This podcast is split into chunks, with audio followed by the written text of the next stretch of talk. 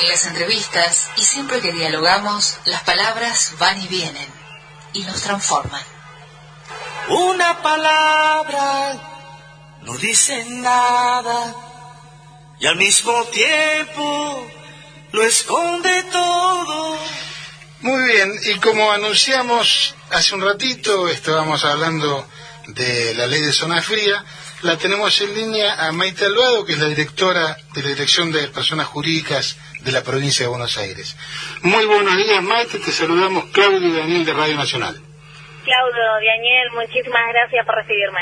Bueno, no, gracias a vos por estar. Bueno, este, nos interesaba, porque digamos, a grandes rasgos, los beneficios de la ley los conocemos, pero nos interesaba ver especialmente el tema de las asociaciones civiles, es decir, cómo beneficia a las asociaciones.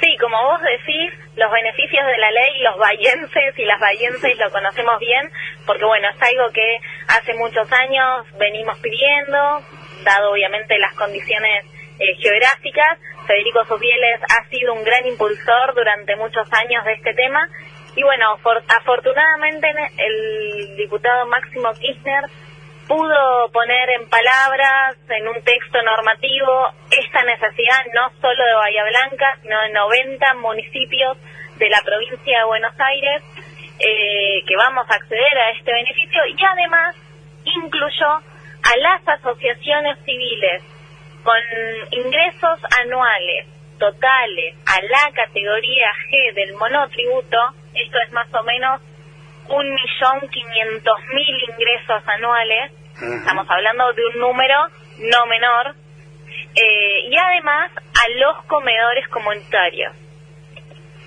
bien. Esa, ese límite económico, digamos, que han puesto eh, relacionado con el monotributo, entiendo que es para que haya una, una variación sin necesidad de, de nuevas reglamentaciones, ¿no es cierto? Entiendo que más que nada es obviamente apuntar a un sector que efectivamente lo necesita, así como la ley de zona fría no solo amplía en los distritos, sino también eh, limita o determina dos grupos, ¿no? Van, van a recibir el beneficio todos los hogares de Bahía Blanca en un 30%, pero en un 50% lo, lo recibirán aquellos sectores que tal vez consideramos más vulnerados o quienes más lo necesitan, bueno, con las asociaciones civiles se aplica un criterio similar. Claro, es función de los ingresos. ¿Y la actividad que desarrollan esas, esas asociaciones civiles tiene que ver con, con el beneficio o es para todos solamente teniendo en cuenta sus ingresos? Como bien decís, es para todos, únicamente teniendo en cuenta sus ingresos y lo que sí eh, celebramos muchísimo la incorporación de los comedores comunitarios, tengan o no personería jurídica, pero con reconocimiento, ¿no? Ya sea nacional, provincial o municipal. Nosotros sabemos y lo vemos en Bahía Blanca específicamente, más que nada con el tema de la pandemia, cómo los comedores comunitarios han sido fundamentales para que todos y todas tengamos un plato de comida en la mesa. Eh, Maite, Daniel te saluda. Buenos días. ¿Cómo te va? Daniel, buen día. Te llevo a, lo que ha sido la normalización de las personalidades jurídicas de las entidades, de clubes, de, barrios y demás. ¿Cómo, ¿Cómo ha ido avanzando este tema en la aplicación? Eh, ¿Y con qué dificultades se han encontrado eh, a la hora de reconocer la personería o de que puedan, puedan tener finalmente esa personalidad? Por tu pregunta, porque la realidad es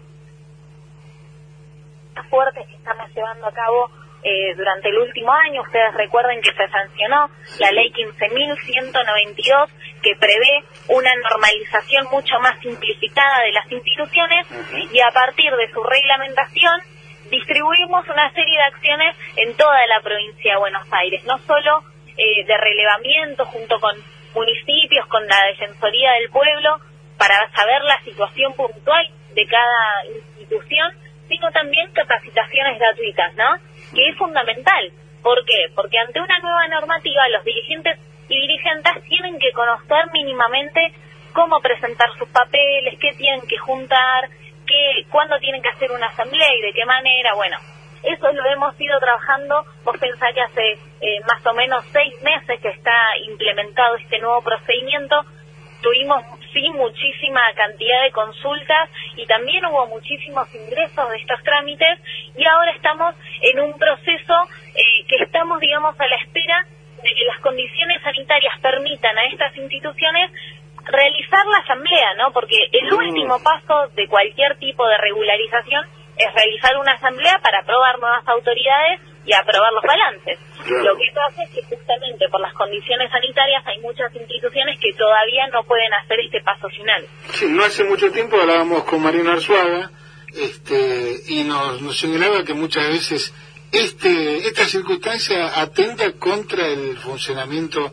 normal de las asociaciones porque se convierte en un, en un escollo, muchas veces insalvable.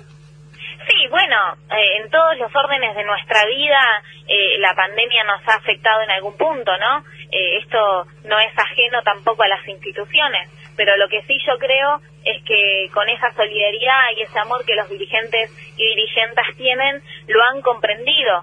Si ustedes se ponen a, ver las, las, digamos, las acciones, eh, las, los discursos, las demandas de estas instituciones, realmente ha sido más bien de comprensión del momento que estamos pasando y no de una exigencia tal vez respecto de sus necesidades en particular. Sí, en buena medida estas organizaciones han y están cubriendo necesidades de, de, extrema necesidad, valga la redundancia, en, el eh, yendo más allá de la actividad que ellas mismas estaban preparadas, armando este, merenderos o comedores. También es lo que vimos. Eh, han sido muchos puntos de eh, ollas calientes, lo cual, vuelvo a repetir, ha sido fundamental para que todos puedan acceder a un plato de comida, pero también han sido centros de vacunatorios, centros de aislamiento, han sido centros y puntos de inscribite, al vacunate, entonces han acompañado al Estado en toda la pandemia de una manera realmente eh, que es, es imponderable, porque uno a veces piensa desde el Estado cómo hace si no tiene a estas instituciones insertas en cada barrio y en cada comunidad y realmente el panorama es mucho más difícil. Ni más ni menos, comunidad organizada. Maite, te cambio de, de tema para, para ir buscando la salida. Eh, formaste parte de la comitiva que recibió la vicepresidenta Cristina Fernández Kirchner eh, cuando fue el tema de la cuando fue uno de los primeros consecuencias del atentado que sufrió local del frente de todos aquí en Bahía. Eh, nos podés hacer una semblanza de ese encuentro sí claro.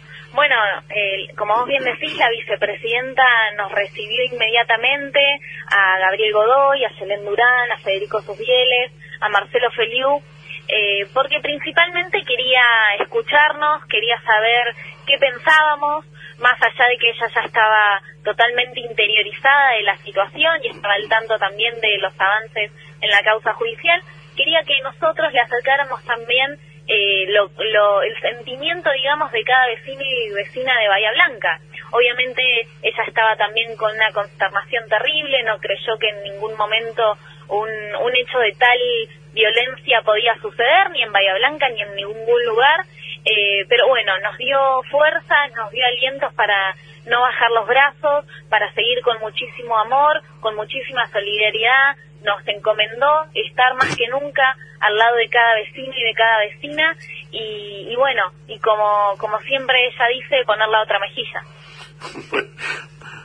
Gracias Maite, muy, muy amable de tu parte haberlo recibido este sábado. Eh, te felicitamos por la tarea que están desarrollando y volveremos a molestarte en breve. Me parece que más que va a ser más más antes de lo que pensamos. Más temprano que tarde. Más temprano que tarde. Un, un beso grande, un abrazo. Un beso a ustedes y muchísimas gracias por esta oportunidad de difundir a las asociaciones. Por favor, Maite. Gracias. Gran abrazo.